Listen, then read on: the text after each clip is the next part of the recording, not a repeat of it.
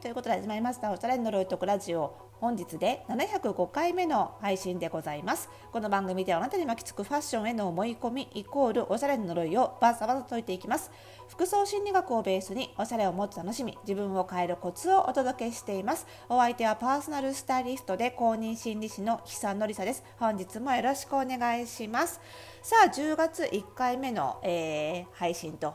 いうことでどうですかね。結構涼しくなってきましたかねここ数日でね。あと東京もちょっとあの過ごしやすくなってきたかなっていう感じで長かったですね 夏ね。本当に。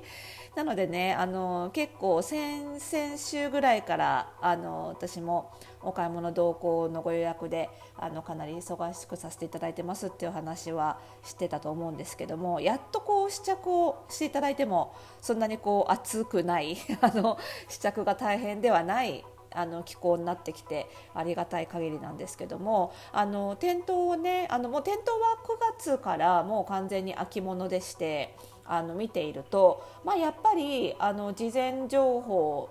通りですね。あのまあ、お出かけ需要が増えてきたからなのか結構こうデザイン性が強いものも増えてきたなっていう印象ですね。まあやっぱりね1年前2年前ぐらいのねあの2020年21年ぐらいのコロナ真っ只中の時はやっぱりどうしてもねお出かけする機会がみんななかったのであのちょっとこう個性的なワンピースとかデザイン性が強いものを作っても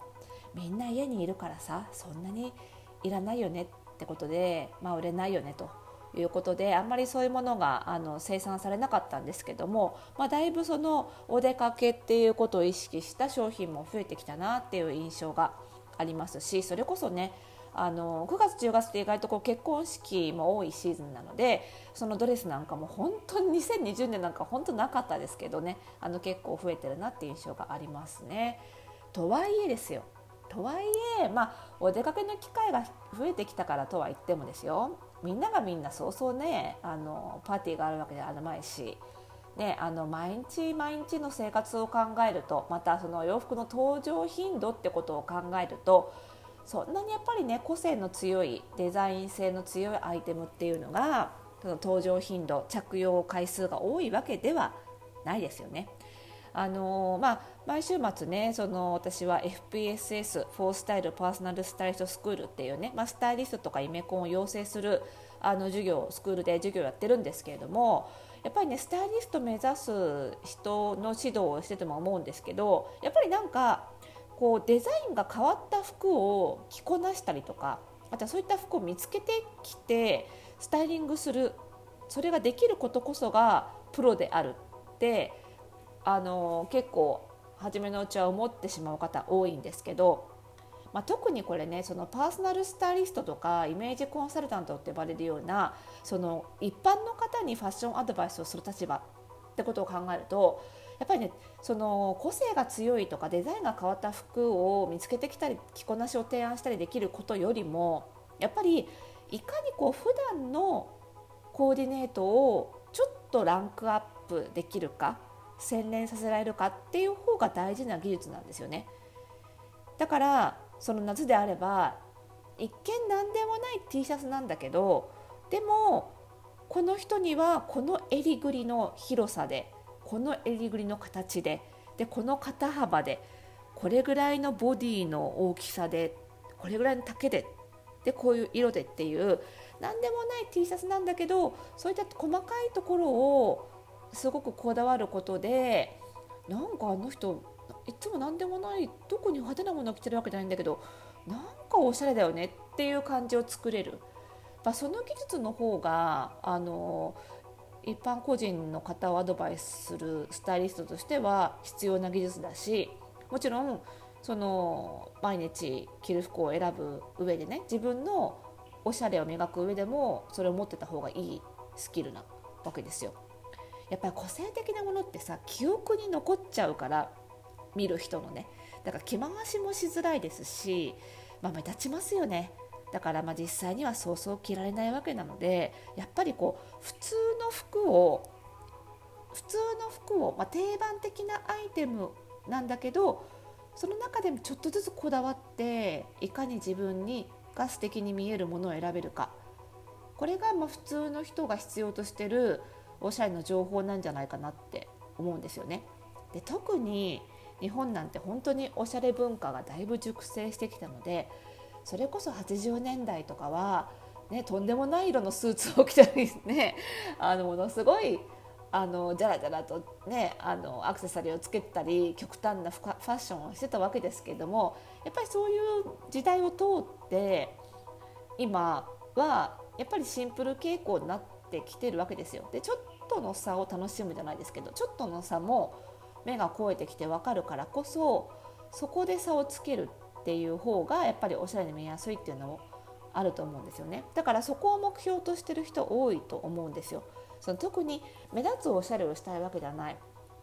派手になりたいわけじゃないし人と差をつけあの極端に差をつけたいわけじゃないけどでもさらっと普通のもの着てるのになんなんだかおしゃれっていうようなそさりげないおしゃれをしたい。こういうご要望がやっぱり多いなと思うんですよね特にあの大人世代と呼ばれる40代以上は特にだと思うんですよ。ただその40代50代になってくるとやっぱりあの本当顔立ちとか体型にすごく個性が出てくるんですよね。ある意味若い頃ってそんなに個性がないというかあのそんなにこう違いがないんですけどこう年を重ねるごとにこう顔つきとか顔質肌質か肌質の変化変化の仕方だったりとか体型の変化の仕方だったりが人それぞれ本当に体質によってあとは生活の仕方によって変わってくるのですごく外見がやっぱり個性的になってくるんですよね。そうするとやっぱり似合うものと似合わないものっていうのの差がやっぱりかなり出てくる。若い頃はあんまりあのこれをこの色は似合わないよって言われたものでもそんなに気にならなかったけど年を重ねてくると気になるようになるっていうのは別に似合わないものが増えるわけじゃなくってやっぱり個性が強くなるので似合うものはより似合うしその分似合わないものがより似合わなく感じるっていうねだけの話なんですよね。だからやっぱりねその大人こそその自分の今の自分の個性に合った定番品をこう手抜かりせずに細かいところまできっちり選ぶことでこう出したお金以上のメリットが得られるっていうのかなこうすごく素敵に見えるっていう手間をかければかけるほど素敵に見えるものが選べるっていうのはあるし差がつけやすいっていうのもあると思うんですよね。まあこれからの季節っていうと例えばですよ、まあ、夏だったら T シャツなんですけどもう夏終わっちゃったのでこれからでいうとタートルネックのセーターなんかは今年もね結構重ね着がおしゃれに見えやすいのでものすごい死ぬほど活躍すると思うんですよ今年も。私も絶対今年もねタートルネックのニットはいろんな種類ですけど毎日のように着ると思いますし。でそのねタートルネックのセーターも例えばそのチェックするポイントぜひあの覚えておいていただきたいんですけどプロだったらどこをチェックするかというとまずはこうタートル部分首の部分。これもねよくよく比較すると長さがやっぱ全然違いますよね。あの一折りしてあのぴったりになるような長さのものもあれば3回ぐらい2回か2回ぐらい折らないとこう顎が隠れちゃうぐらい長いものもあったり1回折っちゃうと短いんだけど全部伸ばしてちょっとクシュクシュってたるませて着るとちょうどいいものがあったり全然折らずにたるませずにちょうど顎の下みたいなものもあったりとか本当これも様々でさらにそのボリューム感も様々ですよね。折った時にかなり厚みが出るものもあればすごくすっきりするものもあったりとかね。これは素材にもあの関係してくることなんですけどあとはタートルネックニットの全体としてリブって言って縦にこうラインが入っているかどうかこれあるものもあればないものもあったり首とか手首の部分にはリブついてるけどあの見頃体の部分にはなかったりとかいろいろありますよね。でこのリブの太さもいろいろ、ま、一般的にこうユニクロとかでよく見るようなあの本当に細めに均等に入ってるものもあればかなり太くどんどんどんと入ってるものもあれば太い線太い細い線太いうね細いうねって感じでこうリブの太さがランダムだったり互い違いだったりするものもあったりとかこの辺もね全部いろいろ着比べてみて絶対どれが似合うっていうのがあるのでぜひその辺チェックしてほしいんですよね。あと最近はね袖の長さも結構違っていて袖がすごく長くて袖口にこう親指を入れるところがあったりとかするものもあったりとかしますしねその辺もやっぱり微妙に似合う似合わない変わってくるので是非ねこの辺り首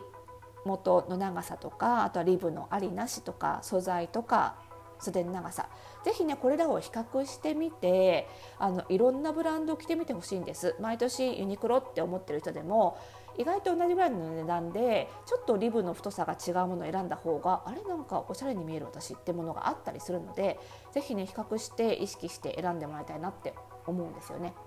まあ、とはいえねその比較するのが面倒くさいって方もいらっしゃるでしょうし 初めから答えを知りたいって方もいらっしゃるでしょうから、えーと、今月のねあのオンラインサロン服装心理ラボではですね月テーマとしてこの定番アイテムの選び方シリーズということで、えー、タートルネックニットの選び方今月はねかなり細かくお伝えしていきますので、まあ、定番品なので、あの、絶対毎年着ることになると思うんですよね。だから今知っておけばずっと使える知識これをですねあの今言ったポイントを顔立ち別とか、えー、体型別とかにどう選べばいいかどれが一番素敵に見えやすいのかっていうところをお伝えしていきますのであの本当にこういう基本を知ってるかどうかで特に大人世代のおしゃれ変わってきますのでぜひぜひねあの知識をアップデートしてもらえればというふうに思います。明日1回目のメール配信なので今日ご入会いただければ間に合いますので、え番組概要欄にありますリンクからぜひご入会なさってみてください。ということでまた次回の配信でお会いしましょう。おやすみなさい。